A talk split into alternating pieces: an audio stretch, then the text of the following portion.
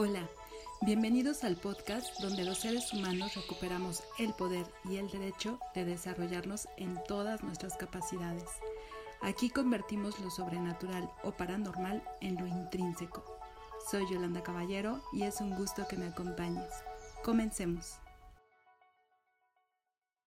Bienvenidos al episodio 10 de este podcast. Lo irónico del escepticismo hoy en día es que a lo largo de la historia se cuentan por montones las personas que en un principio no creían en algo y finalmente terminaron aceptando que solo negaban una verdad. También se cuentan por montones los científicos que dieron el salto de la investigación a la fe porque definitivamente fue el camino al que sus propias investigaciones los llevaron. Y no hablo de teorías o investigaciones hechas por cualquier persona, o que se hayan quedado cortas en procesos o calidad. No, son personas realmente estudiadas y dedicadas que realizaron sus procesos conforme a una metodología científica, apoyados en la mayoría de los casos por colegas de distintas nacionalidades y en distintas instituciones. Justo de esto habla el libro El campo de Lynn McTaggart y pone de ejemplo a varios científicos que durante muchos años de su vida se dedicaron a comprobar la existencia de un campo, o algunos de ellos simplemente investigaban otra cosa y terminaron con una teoría que hablaba acerca de una entidad energética de la que están hechas todas las cosas del universo, incluyéndonos a nosotros, entidad que la mayoría de los científicos terminaban describiendo como un campo. En fin, este no es el tema de este podcast y ya antes grabé un podcast hablando de ello. En todo esto que les comparto ha habido un factor indispensable, necesario para poner todo en su lugar. Este factor se llama tiempo. Tiempo se ha necesitado para que nuevas investigaciones surjan, la tecnología avance y se reconozca finalmente que mentes muy inteligentes y visionarias ya hablaban con la verdad muchas décadas o hasta cientos de años antes, y desafortunadamente ellos mismos no pudieron corroborar sus investigaciones. Les faltó tiempo. El mundo en el que vivimos está lleno de misterios. Justo esos misterios son los que la ciencia trata de explicar, de, resolver o de dar respuestas. ¿No es verdad entonces que la ciencia explica los fenómenos de la naturaleza? Es decir, que la ciencia está al servicio de la naturaleza y no al revés. Entonces, el escepticismo hoy en día, ¿dónde queda? Y ojo, el escepticismo es algo muy necesario en el proceso de investigación, ya que puede convertirse en el factor clave para mantener una mente objetiva. El escepticismo científico exige dudar de toda la información que no sea apoyada por la evidencia. Y justo es lo que todos queremos, evidencias.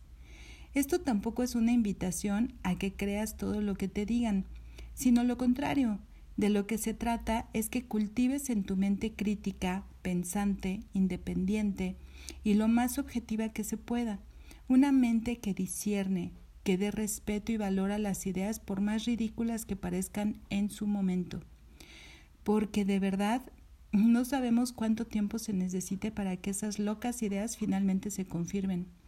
Cada día que pasa, entre tanta información, tantas personas investigando, cuestionando, buscando formas de explicar la naturaleza y compartiendo de manera tan sencilla como nunca antes había sucedido, es cada vez más corto el tiempo que se necesita para confirmar o desconfirmar las teorías. Y mientras todo esto sucede, en muchas partes del mundo, personas comunes y corrientes, personas de a pie, como se dice popularmente, podemos convertirnos en esas evidencias. Somos esas evidencias. Podemos tener vidas extraordinarias, a veces investigando, a veces cuestionando, pero siempre experimentando. La telepatía, como habilidad extrasensorial, habilidad especial en desarrollo, es un ejemplo que vivo en carne propia. Muchas veces he pensado que si a la misma persona con mente científica le ocurriera lo que a mí, tal vez hubiera más interés y más avance en las investigaciones. Actualmente hay varias teorías que darían explicación al intercambio de información que se da en la naturaleza, pero son eso, teorías. Aún no se confirma la existencia del campo y no hay un argumento conciso y verificado de que así sea. Y claro, solo es cuestión de tiempo. Por lo mientras, nos toca seguir viviendo, experimentando y desarrollando la capacidad como mejor podamos, siendo evidencias vivas de esta habilidad. A veces las aprendemos como herencia familiar, a veces de boca en boca, a veces en libros, a veces desde vivencias de personas que han pasado por lo mismo y a las que probablemente nadie les creyó.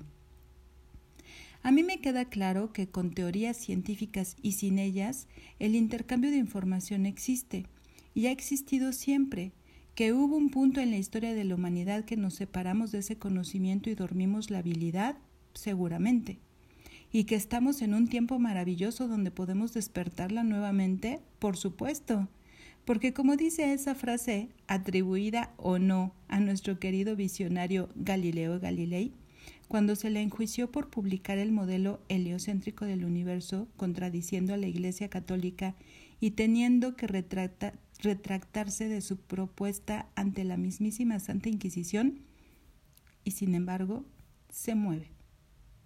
Y hasta aquí la emisión de hoy. Si tienes recomendaciones para desarrollar temas y referencias para su investigación, comparte al correo lointrínseco.intuitivaanimal.com.